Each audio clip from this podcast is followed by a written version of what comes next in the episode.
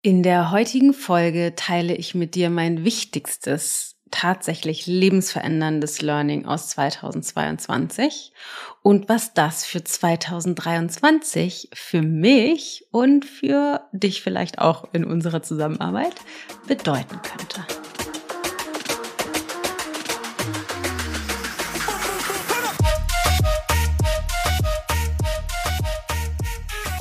Bevor ich reinstarte, kurze Information. Ähm, ich sitze hier in Lüneburg in unserem kleinen Mini-Häuschen, was wir ja gemietet haben als eine Art Büro und äh, Breakout-Ort, in dem ich und Matthias uns mal zurückziehen können und auftanken können und auch gezielt zum Beispiel Abends-Session ich machen kann, so dass ich zu Hause nicht alle störe, indem die ruhig sein müssen. Hier bin ich also heute und äh, nehme die Podcast-Folge auf. Allerdings wird seit neuestem unser Nachbarhaus hier äh, saniert. Da ist ein Riesengerüst dran und die machen zwischendurch mal Lärm.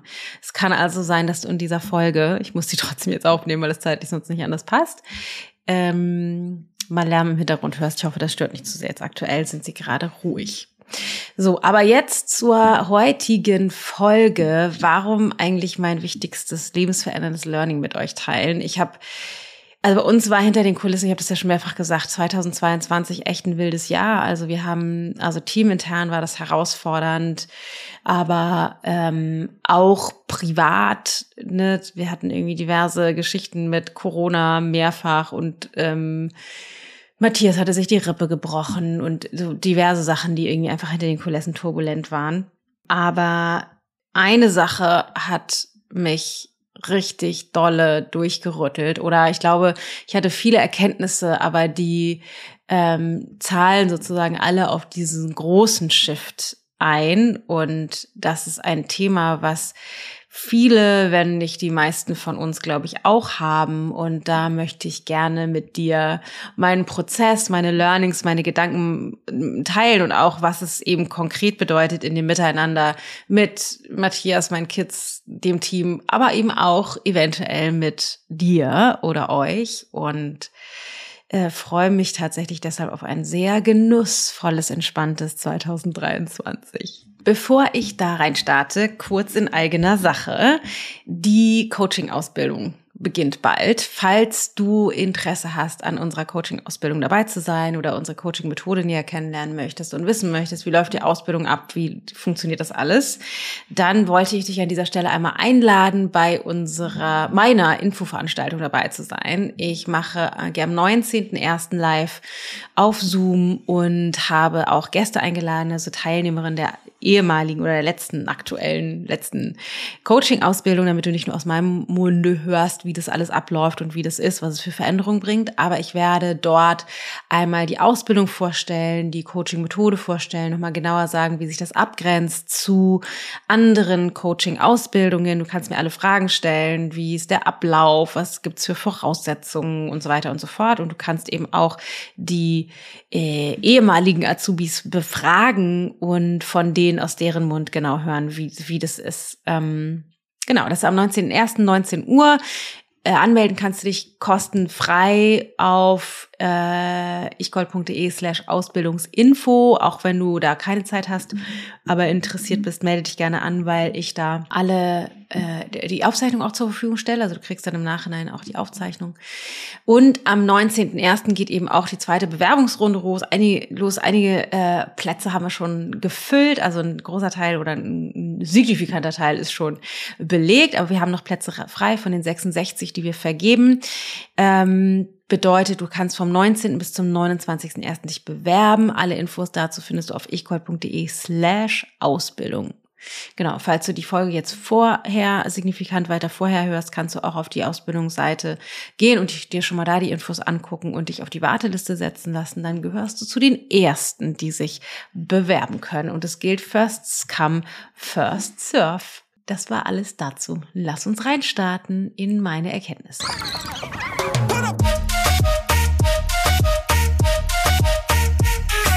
Ich bin Dana Schwanz mit Da ist Gold drin.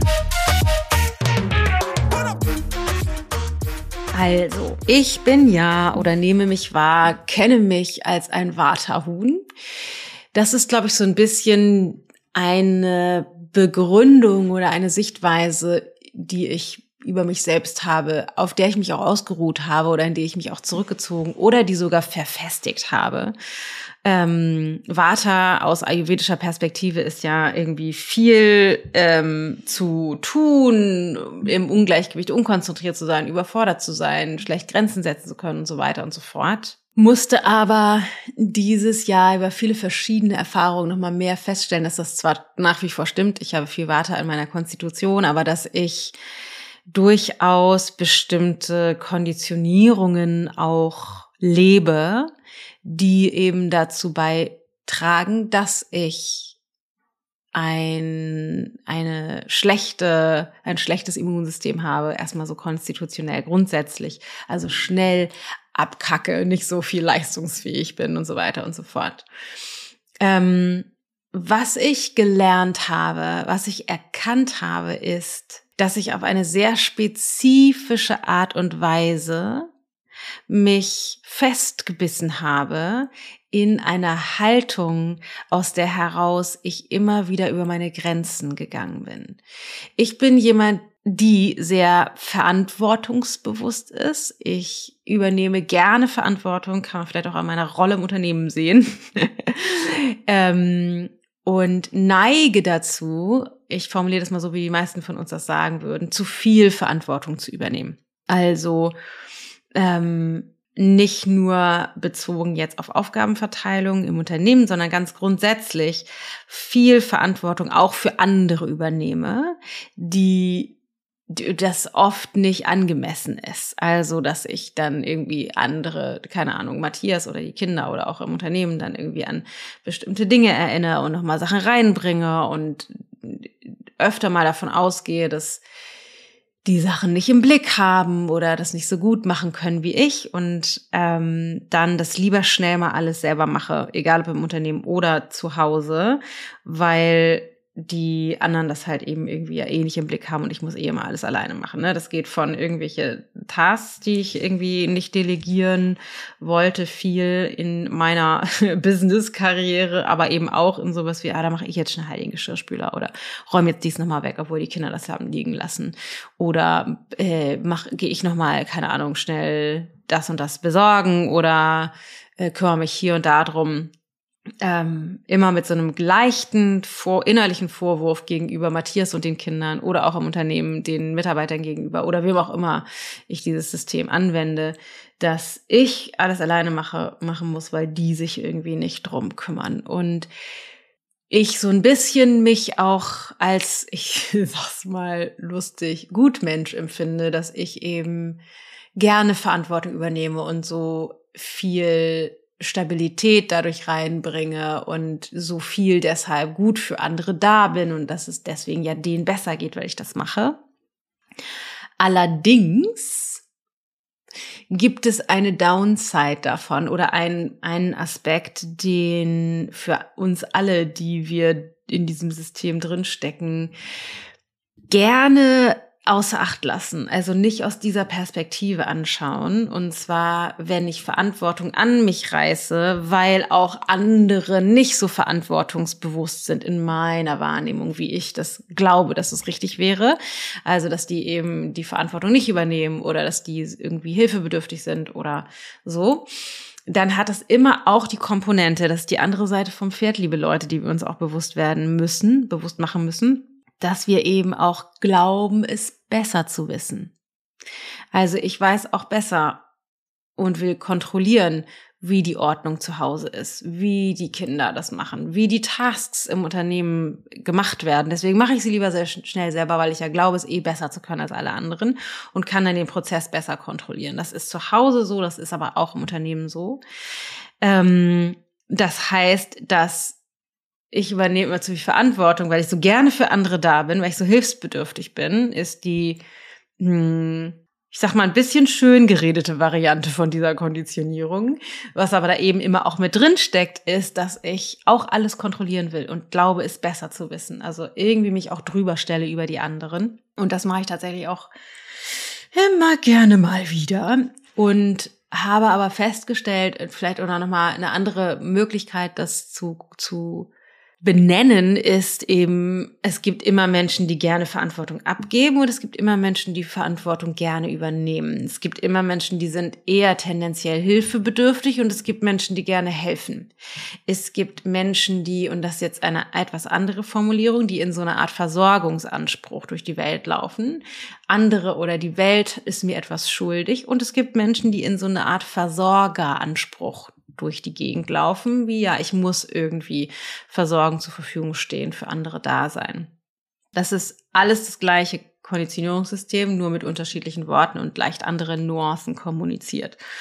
Und ich komme eher eben daraus, viel zu viel Verantwortung zu übernehmen, eben kontrollieren zu wollen, versorgen zu wollen und glaub, zu glauben, helfen zu müssen, aber eben dadurch auch die Macht an mich zu reißen wenn wir in so einem gesellschaftlichen Bild das Ganze betrachten, dann ist es eben oft so, dass diejenigen, die Verantwortung abgeben, dass die oder in so einem Versorgungsanspruch sich bewegen, eher negativ bewertet werden. Also ähm, als dass es unverhältnismäßig ist, eben nicht für sich einzustehen und Verantwortung zu übernehmen. Gleichwohl gibt es deshalb die Tendenz, sich nicht mit einem Versorgungsanspruch hinzustellen, zu sagen, so, nö, ich habe jetzt keinen Bock auf Verantwortung oder nö, ich habe das sehr wohl verdient, dass du das jetzt alles machst, sondern eher sich hilfebedürftig zu generieren. Ah, ich kann das aber nicht und ich weiß aber auch nicht und du kannst das ja alles viel besser. Also eher sich so darzustellen, dass äh, also als unfähig oder ähm, ja, un, un instabil oder so, eben hilfebedürftig, weil das gesellschaftlich akzeptierter ist, als zu sagen, so, nö, es können schön andere für mich arbeiten. Und das hat beides eben immer eine moralische Komponente. Also auf der einen Seite ähm, ne, bin ich so, ja, ich muss helfen, ich muss helfen, ich muss für diese armen, armen Leute da sein, die so hilfebedürftig sind. Auf der anderen Seite will ich die eben auch kontrollieren und glaube es besser zu wissen. Und auf der einen Seite sind die auch tatsächlich vielleicht nicht so äh, wissend oder ha haben ähm, vielleicht weniger Kompetenz oder Kapazitäten oder so. Auf der anderen Seite ist es eher aber ein, eine Möglichkeit, die Verantwortung, ne, sind vielleicht auch hilfebedürftig, aber auf der anderen Seite ist es eher auch aus einem Anspruch kommt von, äh, nö, es können schön auch andere für mich da sein. Das heißt, beide Seiten sind gleich gültig, gleich gut oder schlecht. Also es gibt da keine, ähm, keine Wertung, die da drin liegt. Es ist beides dysfunktional, weil in beiden Bereichen sind wir nicht in Integrität mit der mit angemessenem mit angemessener Verantwortung, da wir sie entweder missbrauchen, um zu kontrollieren oder eben nicht das Maß übernehmen, was halt angemessen wäre. Also es ist beides so oder so. Das ist ein System, das mir seit vielen Jahren an sich vertraut ist und ich tendenziell eher zur, ich sag mal, übergriffigen Verantwortung neige, als dazu Verantwortung abzugeben und mich hilfebedürftig zu generieren, obwohl wir immer beide Seiten haben und auch be beide Seiten ausleben und kennen, aber meistens eine dominanter ist. Also ich kenne das auch, mich so hilfebedürftig zu generieren, um andere dahin zu bewegen, Dinge zu tun. Nicht bewusst äh, und dennoch unbewusst vorsätzlich, sage ich mal. Was bei mir aber eine weitere Nuance dazu gebracht hat, die, glaube ich, bei mir zu dem Durchbruch geführt hat, ist, dass ich auf einer noch viel tieferen Ebene auf einmal sehen konnte, dass meine Haltung, diese Verantwortung zu übernehmen, oder auch zu helfen, aus einer Schlussfolgerung kommt, die ich irgendwann in meiner Kindheit gezogen habe. Nämlich der Gedanke, oder wird geklopft, ich hoffe, das ist nicht zu laut. Der Gedanke, ich muss zur Verfügung stehen. Ich muss zur Verfügung stehen und auch ähm, zugänglich sein für diejenigen, von denen ich glaube, dass die mich brauchen. Also zu glauben, ich darf eben bestimmte Grenzen nicht setzen, nicht mich zurückziehen, nicht ähm, den Bedürfnissen folgen, die ich eigentlich habe. Und natürlicherweise entstehen oder werden diese Konditionierungen, die wir aus der Kindheit haben, lauter, wenn wir in Partnerschaft sind oder und Kinder haben. Weil das Beziehungen sind, die so intensiv und nah sind, mal abgesehen von dem individuellen Maß an Nähe, dass wir in unsere klassischen Beziehungsmuster rein, uns reinbegeben oder zumindest noch mehr reinbegeben als in normalen Beziehungen. Und diese Beziehungsmuster, die haben wir eben alle aus unserer Kindheit, von unseren, vermute unseren Eltern äh, uns da abgeguckt oder in dem äh, emotionalen, energetischen Gefüge, in dem wir uns da bewegt haben, uns die angeeignet. Das heißt, ich habe mir irgendwann in der Kindheit angeeignet, ich muss irgendwie zur Verfügung stehen und ich kenne das auch schon aus, keine Ahnung, Szenarien in der Grundschule, ne, wenn da irgendwelche freiwilligen Dienste zu vergeben waren, dann war ich schneller als zu sagen, ja, ja, klar, kann, kann ich machen oder halt eben anderen zu helfen oder das habe ich da, erinnere ich, also kenne ich mich da schon so, dass ich das gemacht habe. Allerdings ähm, wird das äh, amplified, also multipliziert oder potenziert, wenn wir eben in Beziehungen sind, die äh, von noch mehr Nähe geprägt sind, also sowas wie Partnerschaft oder Kinder haben.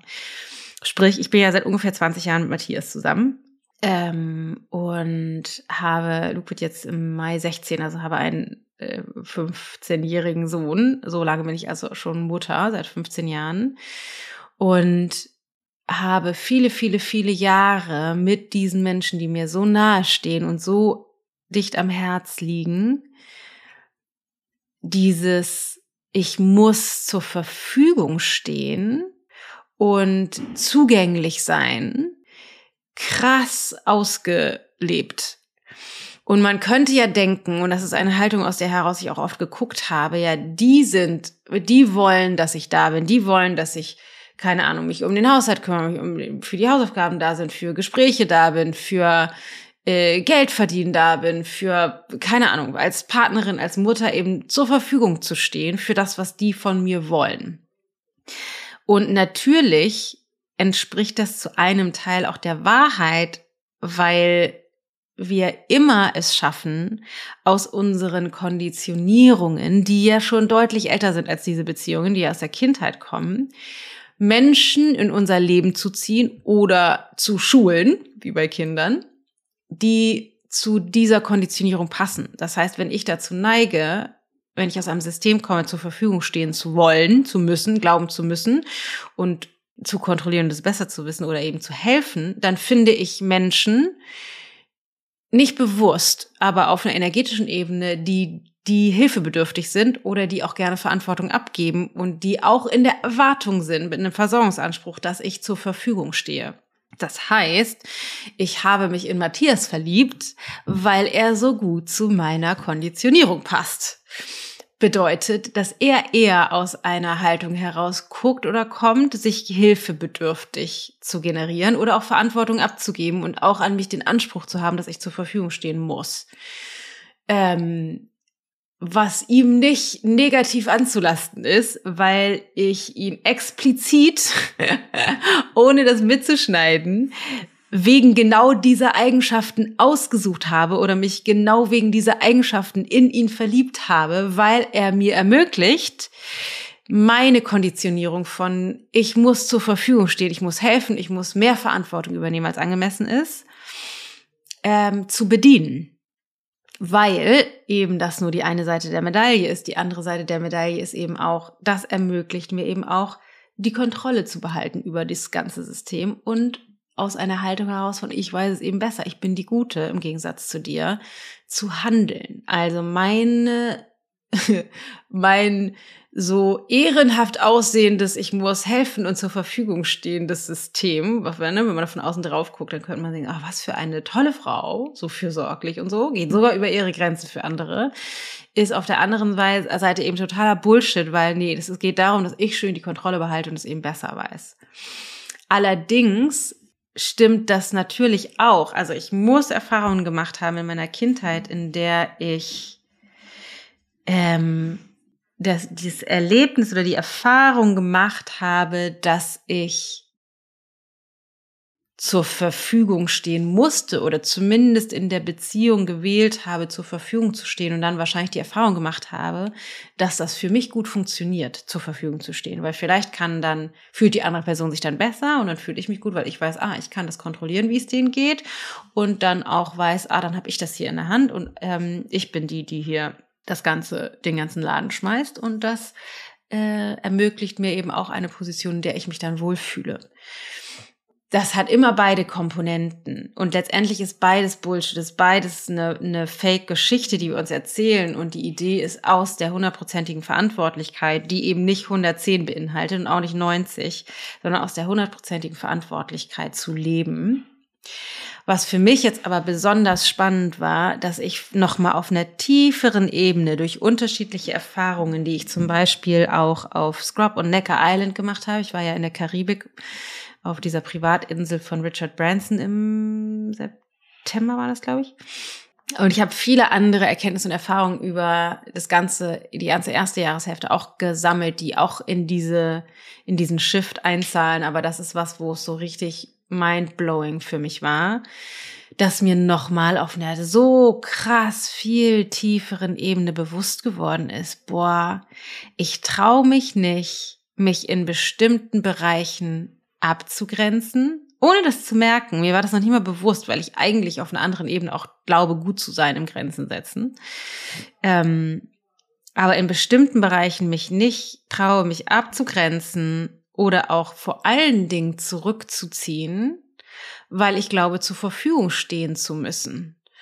Und fest mir, mir das nach und nach bis heute immer mehr wie Schuppen von den Augen fällt, wie krass ich dadurch mein ganzes Umfeld manipuliere. Also kann man sich vorstellen, mit so einer Konditionierung, wenn ich mit so einer Konditionierung Kinder, äh, sagen wir mal, großziehe oder die in meinem Feld lernen, dann lernen die von mir auch, Sie müssen sich hilfebedürftig generieren. Sie müssen Verantwortung abgeben. Sie müssen äh, mir ermöglichen, die Kontrolle zu haben und zu behalten und so sein, dass ich zur Verfügung stehen kann. Also die müssen dann auch zum Beispiel, wie Tilda das manchmal macht, sagen so, oh nein, ich möchte aber nicht, dass du nach Lüneburg fährst oder dass du, äh, keine Ahnung, in die Karibik fliegst oder so. Ich, das, ich weiß gar nicht, was ich machen soll, wenn du nicht da bist. Das zahlt total ein auf meine mein Glaube, meinen Glauben, ich muss zur Verfügung stehen. Das heißt, sie macht das nicht und deshalb muss ich zur Verfügung stehen, sondern sie macht das, weil ich glaube, zur Verfügung stehen zu müssen und Kinder immer uns geben wollen, was wir haben wollen. Und zwar nicht, ich will, dass du die Teller wegräumst, sondern machen die das, sondern auf der Ebene der Konditionierung, auf der tiefer liegenden Ebene der Konditionierung kriegen wir von unseren Kindern und von allen anderen Menschen immer genau das, was wir wollen. Bedeutet, dass ähm, ich sie auf einer Konditionierungsebene dahin trainiert habe, den Anspruch zu haben, ich müsste zur Verfügung zu stehen, zur Verfügung stehen. Und dass jetzt gerade aktuell meine Aufgabe ist, da rauszuwachsen und ihnen eben das auch zu erlauben, selbstständiger zu sein. Weil wenn ich denen vermittel, sie bräuchten mich, dass ich zur Verfügung stehe, dann kontrolliere ich und weiß es besser und dann verunsichert das ihre eigene Verantwortlichkeit. Also dann können sie auch nicht unabhängig sein von Mama und alles alleine können und schaffen, weil das würde ja verhindern, dass ich zur Verfügung stehen äh, können muss. Also dass ich dieses System zur Verfügung stehen zu müssen aufrechterhalten kann. Ah, schrecklich. Und äh, dann mit Matthias, aber auch mit dem Team. Ich feststelle, und da würde ich gerne äh, Beispiele mit dir teilen, ähm, dass, äh, dass ich da immer wieder verweigert habe, äh, für mich auf eine tief, tiefgehende Ebene einzustehen. Nicht, weil die anderen so blöd sind, sondern im Grunde wahrscheinlich, um die Kontrolle zu behalten. Und was ich merke, dass ich ganz konkret äh, zum Beispiel schon lange, lange, lange denke, ich arbeite eigentlich zu viel, beziehungsweise immer sage, ja, ich arbeite so viel, weil ich meine Arbeit so sehr liebe. Und das stimmt, aber das über meine gesunden Kapazitäten hinaus zu arbeiten oder nicht nur zu arbeiten, sondern auch Dinge zu tun, jetzt im Alltag mit den Kindern, Familien und so weiter. Also über meine gesunden Grenzen hinaus zu viel zu machen, ermöglicht mir oder hat mir dann immer wieder ermöglicht, erschöpft zu sein und durch diese Erschöpfung eine Begründung zu haben, um endlich nicht mehr zur Verfügung stehen zu müssen. Bedeutet, mein über meine gesunden Grenzen hinauszugehen, war der Versuch oder ist die eine Strategie, um eben nicht verantwortungsvoll mich abgrenzen zu müssen, sondern aus Erschöpfung endlich mal nicht helfen zu können, endlich mal nicht für, zur Verfügung stehen zu können. Also weil ich verweigert habe, wirklich die Verantwortung zu übernehmen für meine Grenzen und zu sagen, so, nee, dafür stehe ich jetzt nicht zur Verfügung. Nee, ich brauche jetzt meinen Space. Nee, das mache ich jetzt nicht auch noch. Nee, du machst das jetzt bitte. Du räumst den Geschirrspüler aus. Du gehst mit dem Hund raus. Diesen Task mache ich nicht, den delegiere ich. Weil ich das verweigert habe, habe ich einen Ausgleich geschaffen, in, weil ich nämlich auch an der Stelle den Versorgungsanspruch an die Kinder, das Team Matthias hatte, dass die bitte aufhören sollen, Hilfe von mir zu wollen oder zu wollen, dass ich zur Verfügung stehe und mir sagen, hör mal auf, Dana, du machst zu viel, ähm, damit ich das nicht selber entscheiden muss. Also da war ich genau auf der anderen Seite vom Pferd, nämlich auch im Versorgungsanspruch. Die sollen bitte das lernen, damit ich das nicht lernen muss, mich abzugrenzen. Und weil ich das eben verweigert habe zu lernen, habe ich immer, immer wieder mich so generiert, dass ich zu erschöpft bin, Dinge zu tun, anstelle von wirklich diese Grenzen zu setzen. Das heißt, meine Erschöpfung oder mal krank zu werden oder so, ohne das bewusst entschieden zu haben, war aber auf einer tiefliegenden Ebene eben auch generiert oder erschaffen, um eine Botschaft zu senden an all diejenigen, die äh, mit Hilfebedürftigkeit oder Verantwortung abgeben oder Versorgungsanspruch um mich herum waren, die ich ja bewusst gewählt und so trainiert hatte, muss man dazu sagen, damit äh, ich, damit die jetzt äh, sehen, dass wenn die so mit mir sind, dass das nicht funktioniert. Das ist auch wie so eine, wie so eine Racheakt, wie so eine Botschaft auch wenn das ein krasses Wort ist, an diejenigen. Und mir halt so bewusst geworden ist, wie sehr ich in dieser letztendlich Verweigerung drin stecke, da ganz klar für mich Verantwortung zu übernehmen und immer will, dass das andere machen. Und interessanterweise ähm, haben wir eine persönliche Assistentin eingestellt vor einiger Zeit. Ähm, jetzt ist noch nicht so lange, zwei, drei Monate ist, ist sie jetzt da. Und ähm, in der Absicht, eigentlich muss ich jetzt sagen, dass die diese Verantwortung für mich übernimmt. Also in der Absicht, dass sie die Verantwortung übernimmt für meine, äh, für meine Grenzen.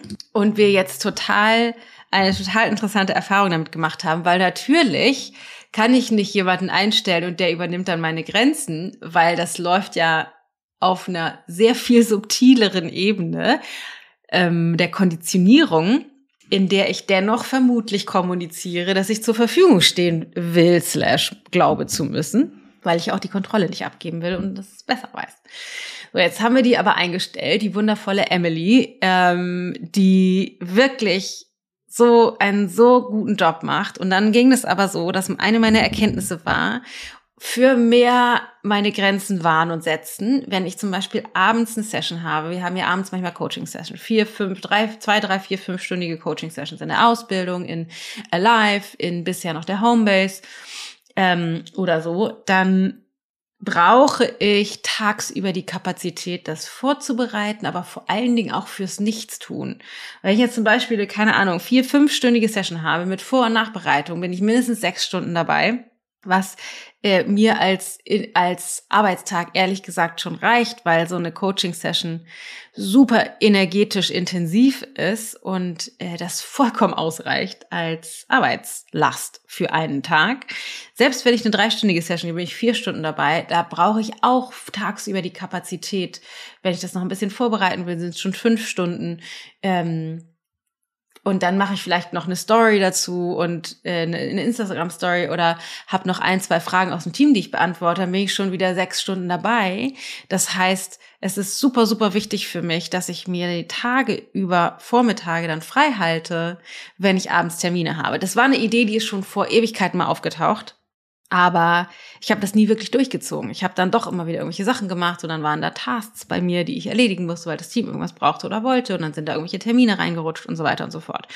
Und jetzt hatte ich mich vor ein paar Wochen mit Emily zusammengesetzt und ihr so ganz deutlich, dachte ich, die Dinge gesagt, die ähm, ich ich nicht mehr machen will, also dass ich eine Mittagspause haben will, habe ihr genau gesagt, von wann bis wann die sein soll, dass ich nur bis zu einer bestimmten Uhrzeit überhaupt Termine annehme, dass sie dafür sorgen muss, dass die Tasks, die mir eingestellt werden, die Dinge, die ich tun muss, dass die meiner Kapazität entsprechen. Ich habe mir versucht, so ein bisschen zu sagen, wie, wie lange ich für welche Dinge brauche und wie viel Pause ich da brauche und so weiter und so fort. Und dann äh, ist natürlich auch in der Einarbeitung, deswegen kann sie das natürlich nicht jetzt von vornherein äh, alles äh, super können, aber es war an einem, anhand von einem Beispiel total spannend zu sehen. Und zwar hatte ich eine äh, äh, Coaching-Session, abends eine fünfstündige Coaching-Session und hatte dann, äh, war ja eine Weile krank gewesen und dann waren auf einmal, obwohl ich dachte, das gesagt zu haben, waren da wieder Termine drin. Und die hatte nicht sie eingestellt, sondern jemand anderen. Aber ich hatte ihr gesagt, sie soll doch bitte dafür sorgen, wenn, dass, dass nicht einfach irgendwelche Leute Termine einstellen können, sondern dass, dass sie das sozusagen vor dem Team steuern muss, äh, dass das nicht passiert. Und das war spannend, weil auf einmal trotzdem wieder ich ganz viele Termine hatte, obwohl ich abends die Coaching-Session hatte und dann total erschöpft war abends äh, das zu machen, weil ich den ganzen Tag schon am Start war. Ich hatte einen privaten Termin mit Luke, den hatte Matthias mir eingestellt und dann gab es zwei andere Termine, die äh, businessmäßig waren, die, die das Team mir eingestellt hatte. Und ich war total im Arsch, weil ich da halt nicht nur diese intensive Abendsession hatte, sondern eben auch den ganzen Tag. Eigentlich schon war ich schon um, keine Ahnung, mittags um eins fertig mit der Welt und hatte dann aber irgendwie noch ganz viele Stunden Arbeit vor mir, die halt natürlich im Grunde mit zu der wichtigsten, zu den wichtigsten Aufgaben gehört, weil ich ja für ähm, für unsere Ausbildungs- oder Kursteilnehmer da sein will mit meiner vollen Aufmerksamkeit und Energie und so Coaching-Sessions, Training-Sessions zu halten, das ist schon sehr intensiv von dem Energieaufwand. Und dann hatte ich sie gefragt, wie das denn eigentlich passiert ist. Und dann gab es natürlich Begründungen auf der Inhaltsebene. Also ja, was hätte jemand anders eingestellt? Und bei der hätte gedacht, dass die das ja schon einschätzen kann und hat dann irgendwie da, aber dann gedacht, ah ja, okay, nee, also keine Termine mehr. Verstehe ich, habe ich jetzt verstanden, hat dann auch mal mit dem Team gesprochen, so dass jetzt ab sofort nur noch sie die Termine einstellen darf ähm, kein anderer mehr irgendwie auf meinen Kalender zugreifen darf. Und sogar wenn Matthias Termine einstellt, dass sie das mit mir gegencheckt, ob das wirklich okay ist oder nicht. Ähm, Genau, und dann kam die nächste Woche und ich hatte abends wieder eine Session und auf einmal hatte ich zwar keine Termine da drin, aber es sagen da so zwei, drei Tasks. Sachen, die ich, Podcast, Folgen oder irgendwas, was ich halt noch machen sollte an dem Tag. Da ich dachte, hä, warte mal, ich hatte doch gesagt, ich will da nichts haben. Und dann sagte sie wieder, ja, ach so, ich dachte, es geht nur um Termine. Ähm, also es gab sozusagen Begründungen auf der Inhaltsebene, warum sie das jetzt so gemacht hatte, weil sie das falsch verstanden hat. Ähm, aber ich dachte, boah, ist doch krass, ich will da frei haben. Warum kriege ich das nicht hin, da wirklich frei zu haben? Und dann haben wir diese Tasks nochmal, uns hingesetzt, diese Tasks nochmal verschoben. Und dann habe ich äh, da tatsächlich frei gehabt. Und ich hatte das diese Woche, also in dieser Woche, wo ich die Folge aufnehme, äh, das ist jetzt, wenn die Folge veröffentlicht wird, schon ein bisschen her, es war letztes Jahr im Dezember, ähm, hatte ich dann tatsächlich den ganzen Tag frei. Und ich habe mir eine, äh, eine ausgiebigere Morgenroutine gegönnt. Ich habe Mantren gesungen, ich habe ausführlich Yoga gemacht, schön lang meditiert, ich habe in Ruhe äh, gefrühstückt. In Ruhe war ich mit Milo in der Sonne spazieren. In Ruhe habe ich ein paar Weihnachtsgeschenke noch besorgt. Ähm, in Ruhe habe ich nebenher parallel meinen, meinen Kopf äh, nach links und rechts wandern lassen und die, die gedanklich so ganz vage die abendliche Session vorbereitet und habe dann in Ruhe Mittagessen vorbereitet, habe schön mit den Kindern zusammen gegessen und ähm, war so krass aufgefüllt für die Session, dass die wirklich super inspirierend war und ähm, ich da ganz viel reingeben konnte. Und merkte so, boah, krass. Genau so. Und dann habe ich das am nächsten Tag nochmal geteilt oder an dem Tag irgendwie in der Insta-Story auch geteilt, glaube ich. Und das war super spannend, weil ähm, Emily und auch unser ganzes Team gerade durch unsere Kurse mit durchläuft und auch ganz viel, alle total viel lernen und wahnsinnig viele Erkenntnisse haben, was total schön ist. Ähm, und dann rief mich am nächsten Tag Emily an und meinte, ich würde gerne, oder schrieb eine Nachricht, lass uns mal telefonieren, ich würde gerne eine Lücke schließen. Und meinte, ich weiß zwar noch gar nicht genau, was Lücke schließen ist, aber ich glaube, das ist das, was du mit Lücke schließen meinst. Und meinte dann, sie hätte eine Erkenntnis gehabt dazu, dass sie eine negative Bewertung darüber hat, dass ich mir das rausnehmen will, ähm, da einfach frei zu machen. Und dann nicht nur, dass ich das will, sondern dass ich dann auch, wenn ich das mache, dass ich die Zeit dann wirklich so genussvoll in Muße und Ruhe auslebe oder fülle, um wirklich gut für mich zu sorgen. Und was da, was sie meinte, was ihr klar geworden ist, dass da voll viel Neid mit reinspielt, weil sie oft dann aufsteht, sich einen Kaffee und Wasser macht und dann äh, an den Schreibtisch setzt und dann um 15 Uhr immer noch nichts gegessen hat. Und ähm, da eine Neid und so eine Art negative Bewertung mit reinspielte, dass ich das will und machen will. Und das ist so spannend, weil ähm, sie meinte, es tut ihr total leid, dass sie da bisher nicht gut genug für gesorgt hat und das jetzt auf jeden Fall nochmal auf einer tieferen Ebene verstanden hat und das macht und sich dafür entschuldigen wollte nochmal, dass sie das bisher nicht so gemacht hat, wie ich das mir gewünscht habe.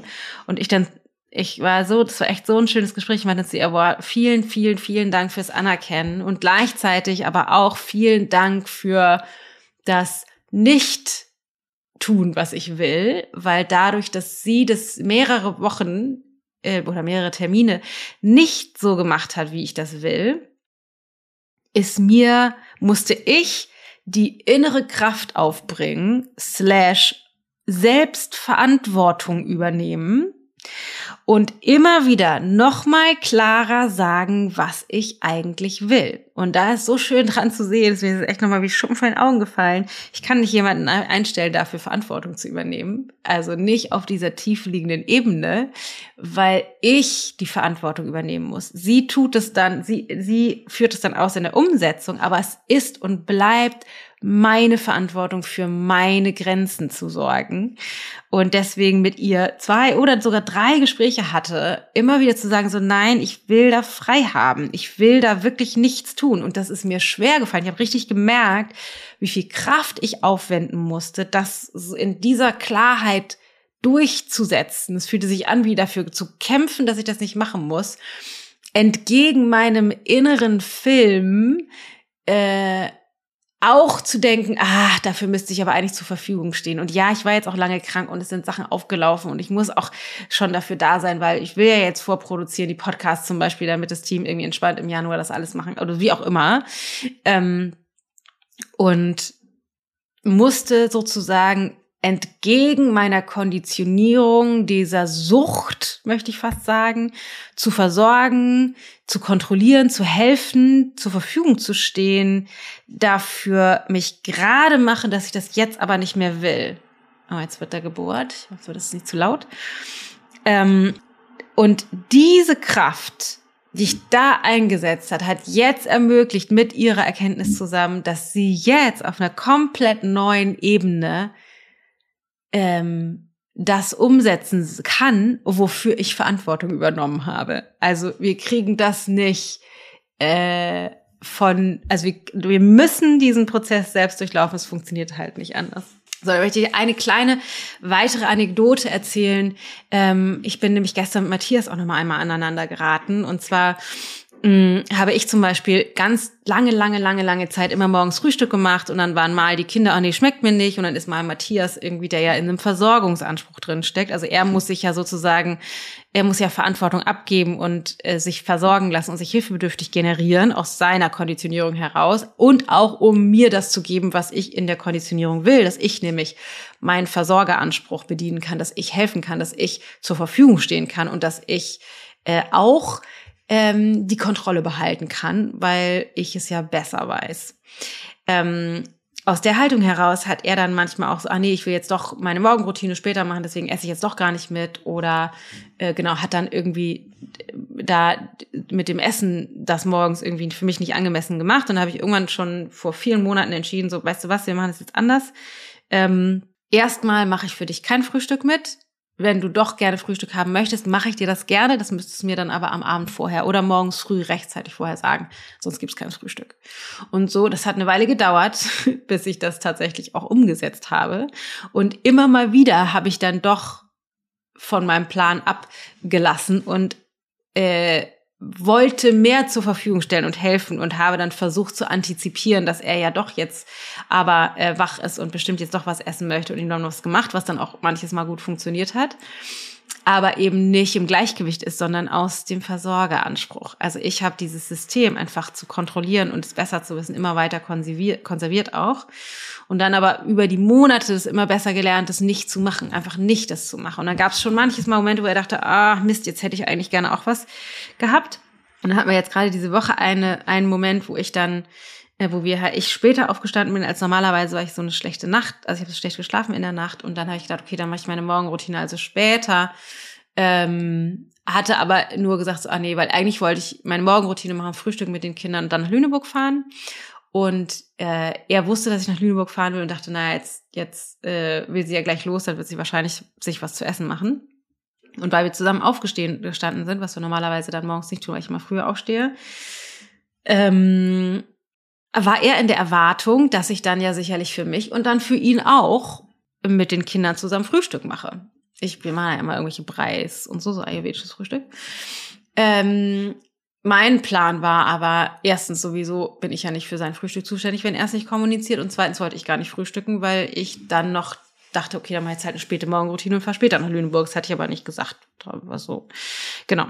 Und dann hat er äh, irgendwann so enttäuscht, als er dann gesehen, ich habe die für die Kinder aufgefüllt und meinte, ach so, ich dachte, du machst für uns auch Frühstück mit. Und normalerweise in unserem Versorgungsversorgeranspruch hätte ich so ein kleines Stechen im Herzen oder im Bauch gespürt, dass, ach Mist, äh, tut mir leid, habe ich gar nicht dran gedacht. In meiner etwas weiterentwickelten Version von Dana da raus aus diesem Anspruch hätte ich vielleicht gesagt, ah, du hast aber ja gar nichts gesagt, hättest was sagen müssen. Und das habe ich tatsächlich auch gesagt, dass ich meinte, hä, du hast aber ja gar nichts gesagt. Und dann hatte er eine Begründung, warum, aber er ja dachte, wie ich eben die Geschichte erzählt habe, weil er dachte, naja, ich will ja jetzt gleich los, deswegen esse ich bestimmt und sehe ja auch, dass er auch wach ist und bestimmtes essen will, dass ich das von alleine mache. Und dann sind wir voll in so einen komischen äh, Streit reingeraten, weil er dann irgendwie so ein, ich war dann genervt, dass er ähm, diesen, also erwartet hat, dass ich Frühstück mache und bin dann zickig geworden. Ich dachte so, nee, die Vereinbarung war aber eine andere. Und ähm, er war dann so, äh, jetzt stelle ich mir nicht so an, war jetzt nicht so gemein, das ist ja recht.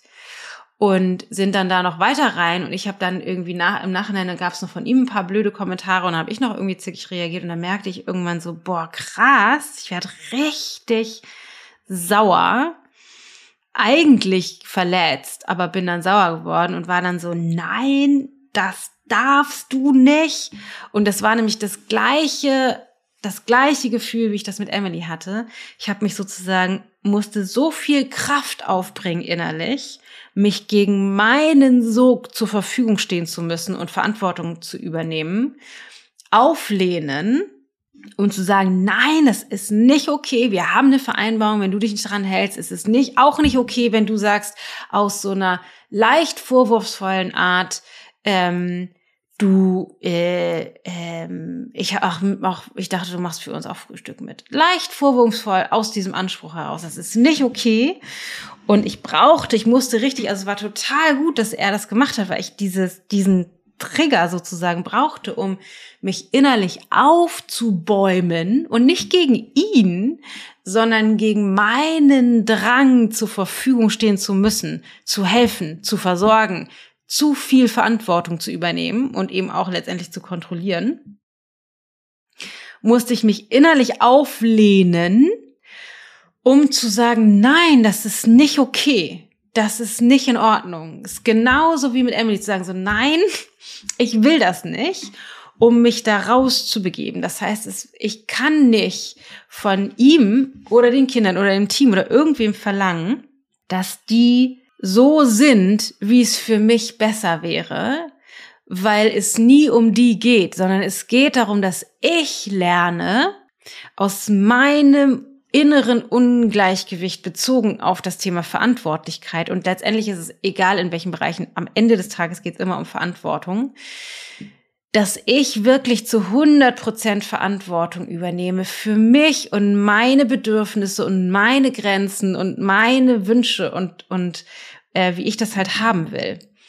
Und das war so wertvoll für mich. Wir haben dann, also es hatten da noch zwei, drei Schleifen. Ähm, äh, und das war tatsächlich auch nicht in einem fiesen, vorwurfsvollen Kampf gegen ihn, sondern es war wirklich einfach nur das zum Ausdruck bringen dieser, dieser Energie von Nein, Stopp. Also ich war, hab einfach, ich war tatsächlich nicht in einem fiesen Vorwurf, in einem Streit, sondern ich war super klar und habe gesagt so Nein. Äh, und mir wird auch gerade bewusst, wie krass ich eben mich selbst unterminiere und wie ich hatte, habe so ganz doll diesen Schmerz gespürt, ähm, meine Ressourcen auszubeuten und wie schlecht ich bisher dafür Verantwortung übernommen habe für wachsam und verantwortungsvoll mit meinen Ressourcen umzugehen und das immer anderen angelastet habe und habe diesen Schmerz gespürt, wie schlecht ich mit mir selber an der Stelle umgegangen bin. Und aus diesem Schmerz heraus konnte ich sagen, nein, Matthias, und nein, das ist nicht in Ordnung, wenn du so für mich bist. Ohne zu sagen, du bist voll der Arsch und das ist voll blöd, dass du das machst. Das, die Vorwürfe, darum ging es gar nicht das hatte ich in vielen Streits schon ordentlich auch ausgelebt, sondern es ging um diese, dieses, dieses tiefe Gefühl, den Schmerz zu spüren, für mich nicht zu sorgen und ihm die Verantwortung in die Schuhe zu schieben, dass er anders sein müsste, damit es mir besser geht. Ist totaler Bullshit. Es ist meine Verantwortung, genau wie ich das da gemacht habe, die Verantwortung zu übernehmen und zu sagen, nein, das ist nicht okay. Das ist nicht okay und gleichzeitig aber nicht im Vorwurf zu sein, sondern in diesen Schmerz, den ich mir selbst zugefügt habe, zu fühlen. Wahnsinn, liebe Leute. Wahnsinn. Das heißt, ich merke, das waren jetzt ganz aktuelle Beispiele, aber ich merke seit vielen Wochen jetzt, wie krass ich zum Beispiel, wie schwer es mir fällt, hier nach Lüneburg zu fahren, obwohl ich mir diesen Ort erschaffen habe, weil ich hier so gerne bin und immer merke, wenn ich hier bin, geht's mir so gut, weil es mir so schwer fällt, eben nicht zur Verfügung stehen, zu stehen. Wenn ich dann aber weg bin, merke, wie krass ich auftanke, wie ich auflade, wie ich merke, ich bin so gerne alleine mit mir selbst. Und ähm, Dennoch, jedes Mal wieder die Entscheidung zu treffen, hierher zu fahren, fällt mir so schwer. Und immer wieder gibt's auch dann Fragen von Matthias, Fragen von den Kindern, sozusagen so einen leichten Widerstand, weil der immer noch da sein musste bisher, weil ich verweigert habe, tatsächlich vollumfänglich die Verantwortung für meine Ressourcen und meine Bedürfnisse zu übernehmen, dass ich diese Zeit brauche, um aufzutanken, um dann nicht zur Verfügung zu stehen, sondern frei gewählt mit ihnen Zeit verbringe und auch vielleicht für sie Sachen mache oder mit ihnen Dinge tue, aber nicht aus der Haltung heraus zur Verfügung stehen zu müssen und zugänglich zu sein, sondern weil ich es frei wähle. Weil wenn ich auch immer Zeit verbringe, weil ich glaube, zur Verfügung stehen zu müssen, dann sende ich auch immer im Subtext die Botschaft, das eigentlich nicht freiwillig zu wollen. Und dann habe ich beobachtet, tue ich Dinge wie, eigentlich verbringe ich gerade Zeit mit denen, aber greife dann doch immer mal wieder zum Telefon und gucke nach irgendwas. Aus diesem Bedürfnis heraus, aus diesem unbefriedigten Bedürfnis heraus, für das ich nicht die Verantwortung übernommen habe, ähm, Raum zu brauchen für mich selbst. Und natürlich kriege ich diesen Raum nicht, wenn ich aufs Telefon gucke oder wenn ich Netflix gucke. Ist ja totaler Bullshit. Das ist nicht der Raum, den ich brauche. Aber das ist das, wie ich das dann ausgelebt habe. Im Grunde mich selbst sabotiert und die Beziehung sabotiert. Im Subtext als eine Botschaft von, eigentlich will ich hier gar nicht sein. Das heißt, wenn ich immer aus diesem Versorgungsanspruch übersteigerten Verantwortungsgefühl oder helfend zur Verfügung stehen muss, glaube zu müssen, verhindere ich eben auch dass wir uns tatsächlich begegnen können und dass wir die Zeit in wirklicher Qualität miteinander verbringen, weil ich innerlich immer in einem Defizit bin. Und das ist eben nicht deren Verantwortung, mich sein zu lassen, sondern es ist meine Verantwortung, dafür zu sorgen.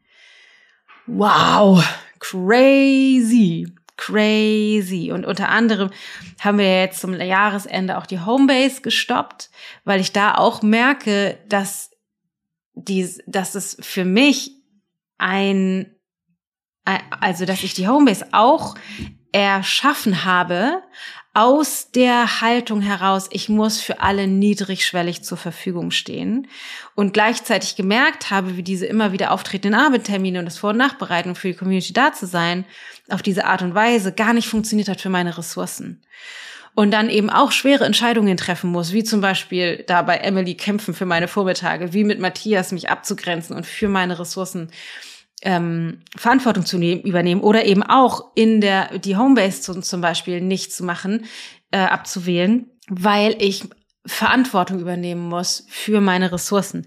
Und das können wir nur selber machen, weil es eben darum geht, die Verantwortung für die eigene Konditionierung zu übernehmen und dann daraus zu wachsen. Das ist für mich ein anhaltender, herausfordernder, intensiver Prozess, aber es ist so krass zu merken, wie ich beginne, mich innerlich freier zu fühlen, wie ich merke, dass sich meine, wirklich meine tief, tief liegenden Batterien immer mehr aufladen. Und das ist spannend, weil ich nehme ja gerade, ich hatte das irgendwann neulich mal am Rande auch irgendwo erzählt, ich übernehme ja gerade ganz viele ähm, Nahrungsergänzungsmittel, weil ich so total, trotz meiner krassen, krass guten Ernährung, so Eisenmangel habe und B12-Mangel und Omega-3 und so diverse äh, Mangelerscheinungen habe. Ähm, und ich jetzt nochmal auf einer ganz anderen Ebene die Parallelität sehe, weil ich ähm, ganz tief, tief, tief liegend aus einer spirituellen Ebene betrachtet, aber auch aus der Konditionierung heraus meine Ressourcen ausgebeutet habe durch die Art und Weise, wie ich durch meine Konditionierung gesteuert mein Leben gestaltet habe. Viele, zig Jahre lang. Und der Körper, wenn man das so betrachtet, der Körper ein, ein zu, eine zu, zu Materie gewordene Manifestation aus der Konditionierung ist. Und das passt total, weil ich also von den von vielen Nährstoffen leer gelaufen bin. Und das ist wie so eine Parallelität zu den, ähm, zu den inneren mental und emotionalen und energetischen Ressourcen, die ich eben auch ausgebeutet habe, dadurch, dass ich verweigert habe, Verantwortung für für bestimmte Aspekte zu übernehmen. Immer in der, in der, äh, in dem Glauben, ich übernehme ja so viel Verantwortung für alle anderen. Ähm, allerdings schön mir den da irgendwie äh, in die Tasche gelogen habe, ähm, dass ich das aus einem guten Mensch machen, äh, Glauben mache. Also das stimmt natürlich auch. Natürlich ist da auch, auch Fürsorge dabei. Aber es ist eine deutliche Schieflage, die eben auch äh, Nähe am Ende des Tages verhindert. Boah, sage ich euch. Wirklich ein lebensveränderndes, wichtiges, lebensveränderndes Learning für mich. Und das hat für das nächste Jahr die Implikation, dass ich deutlich mehr Freiraum haben werde. Ich habe Emily aufgetragen, dass ich jede Woche ähm, mindestens einmal in Lüneburg bin und ich übernachte dann hier auch eine Nacht ähm, dass ich immer die Mittagspause, eineinviertel Stunden Mittagspause frei haben will, zu welcher Uhrzeit, da kommen keine Termine rein, dass sie ganz streng meine Ressourcen plant mit den Tasks, die auch eingestellt werden und zur Not wir Sachen verschieben müssen. Und ähm, das auch eben zur Folge hat, dass es die Homebase jetzt in diesem kommenden Jahr oder in diesem aktuell neuen Jahr nicht mehr gibt, dass wir die die Formate, die wir machen, anders planen, dass ich dabei bin, zum Beispiel auch Trainer auszubilden, jetzt dieses Jahr in der, äh, nicht nur Coaches, sondern auch eben Trainer, also Coaches, die letztes Jahr in der Ausbildung waren, einige von denen ähm, jetzt in der, in der Ausbildung nochmal dabei sind und parallel dazu mit mir eine Trainerausbildung machen, dass die eben auch Gruppenprozesse steuern können, so dass dass wir euch als Ich-Gold mit der Into Being Coaching Methode weiterhin viele tolle Inhalte ähm, zur Verfügung stellen können, aber dass das nicht alles auf meinen Ressourcen aufbaut, sondern eben auch auf anderer Menschen Ressourcen. Ähm, aber wir weiterhin langfristig in einer hohen Frequenz euch tolle Sachen zur Verfügung stellen können, ohne dass ich mich dafür ausbeuten muss. Also es ist, ähm, die Ausrichtung ist toll, es wird auch tolle kleinere Formate geben, ähm, aus einer anderen Energie heraus, kann ich euch jetzt schon sagen.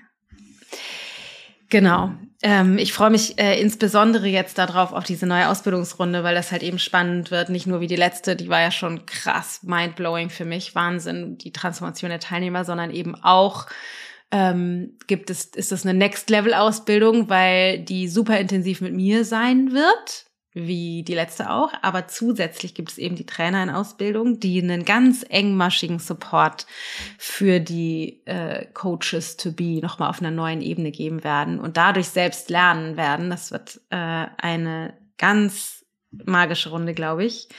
Ähm, genau, und all die Erkenntnisse, die ich heute mit dir geteilt habe, diese Art komplexe, krass tiefliegende Konditionierungen zu entlarven, zu erkennen in dir selbst und in anderen. Das ist eben Teil der Into Being Coaching Methode. Das, also das, das zu lernen. Und ich meine, wie du siehst, ich bin jetzt, beschäftige mich ja schon lange damit und das ist jetzt eine neue Erkenntnis. Also natürlich ist es so, we can't see what we can't see. Einer meiner Lieblingssprüche, ähm, dass wir in den Konditionierungen immer drinstecken, solange bis wir an, bis es an der Zeit ist, sie aufzulösen und wir bestimmte Dinge erkennen und ähm, dann uns daraus befreien können. Und dafür gibt es eben die Interbeing Coaching Methode mit den drei Säulen, dass es die kognitive Ebene gibt, es gibt die emotionale Ebene, ähm, wie ich eben auch in diesem Prozess lerne, mit meinen Gefühlen anders zu sein und die spirituelle Perspektive, den Verst wie der Verstand funktioniert und aus einer,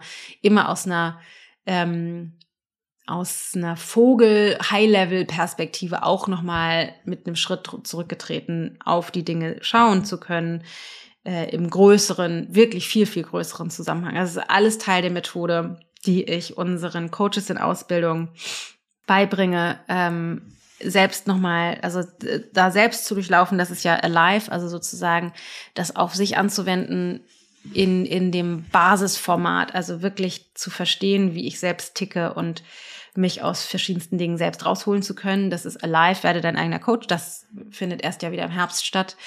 Ähm, da sind wir jetzt sozusagen in den Endzügen mit der ersten Runde. Ein wahnsinns transformativer Kurs. Unfassbar. Und in der Ausbildung geht es eben darum, nochmal auf einer ganz anderen Ebene das in der Tiefe zu wandeln, so wie ich jetzt das heute ähm, erklärt habe, wie meine Erkenntnisse sind, sowas für sich selbst erkennen zu können, durch diese Prozesse, durch die Ausbildung zu laufen, aber eben auch anderen Menschen zu ermöglichen, im 1 zu 1 Coaching sich selbst auf diese Art und Weise zu erkennen, zu durchlaufen, zu durchführen, emotional zu reifen und das Bewusstsein zu erweitern. Die Ausbildung startet im April und geht dann bis November plus drei Monate Zeit, äh, um die Bedingungen zu erfüllen für das Zertifikat. Ähm, und wir haben noch Plätze frei und ich mache einen Infoabend zu der Ausbildung am 19.01. jetzt. Äh, zu dem Ausbildungsabend, äh, zu dem Infoabend kannst du dich anmelden. Ich bin da nicht alleine, sondern ich habe ein paar unserer äh, Azubis eingeladen, die mit mir die erste Ausbildungsrunde durchgemacht haben, damit du auch von denen direkt was hören kannst und nicht nur von mir. Ähm, andere auch beim letzten Mal. Isabel hat ja den letzten Infoabend gemacht im November und da waren ein paar dabei. Jetzt haben wir noch mal andere eingeladen, ähm, um ein möglichst breites Bild zu bekommen. Und genau, da kannst du dabei sein. Du kannst auch, falls du am 19.01. um 19 Uhr nicht kannst, dir die Aufzeichnung zuschicken lassen. Das, also wenn du angemeldet bist, kriegst du automatisch die Aufzeichnung. Und ab dem 19. bis zum 29. kannst du dann eben äh, dich bewerben für einen der 66 Plätze. Einige sind schon vergeben. Äh, ich weiß gar nicht, ich kann es gerade nicht. Ich glaube ein Drittel oder so. Ich kann diese, weiß die Zahl nicht ganz genau und ich kann diese Prozentzahl auch nicht ganz genau. Also was in der Art. Ähm, und wenn du Bock hast dabei zu sein, dann äh, kannst du dich auch schon mal, also für den Infoabend anmelden, aber auch für die ähm, Warteliste. Die Warteliste findest du auf Info, äh, auf Quatsch, ichgold.de slash Ausbildung. Da findest du alle Informationen zu der Ausbildung selber und kannst dich auf die Warteliste setzen lassen, bis wir die Türen öffnen für den Bewerbungsprozess. Der Bewerbungsprozess startet ab 19. bis 29. ist der und wenn du auf der Warteliste bist, dann kriegst du als allererste äh, oder erster die Informationen und kannst dich als erster bewerben, weil First Come, First Serve. Ähm, das heißt, diejenigen, die als erstes sich bewerben, die, ähm, die äh, können sich auch zuerst die Plätze sichern. Wir freuen uns sehr. Ähm, ich finde, mehr Coaches braucht die Welt. Es ist total geil zu sehen, wie jetzt die ganzen Coaches aus der ersten Runde ihre Businesses, äh, das in ihre Businesses einfliegen, äh, einfliegen lassen oder rein einfließen lassen oder auch einige Businesses gegründet haben und äh, ihre Dienste jetzt nach außen. Es ist wirklich krass das ist toll, so toll zu sehen. Und die Feedbacks von ihren Coaches sind magisch, wirklich magisch. Wir haben ja so Feedback-Fragebögen für die 20 externen Gespräche, die geführt werden für das Zertifikat. Ähm, und diese Feedback-Fragebögen, die laufen dann bei uns auf. Das heißt, ich sehe auch die Feedbacks von deren Coaches zu deren Gesprächen. Das ist so krass zu sehen, wie toll die Rückmeldungen sind. Ähm, also, dass die echten, viele schreiben auch sowas wie, ja, ich habe schon viele Coaching-Gespräche geführt oder war schon bei verschiedenen Coaches und das hat jetzt den krassen Unterschied gemacht, weil das ist einfach nochmal eine ganz next Level. Und das ist echt so toll zu sehen, weil die jetzt gerade erst anfangen und dennoch deren, die, die Qualität derer Gespräche so ist, ist toll und auch, wir haben auch einige, die schon diverse Coaching-Ausbildungen gemacht haben und die es immer so schwer gefallen ist, dann loszugehen damit die jetzt endlich durch den inneren Prozess ähm, der Verantwortlichkeit und des Ownerships da, ähm, da reingewachsen sind. Also auf einmal äh, geht das, sich selbstständig zu machen und damit zu arbeiten. Das ist wirklich toll.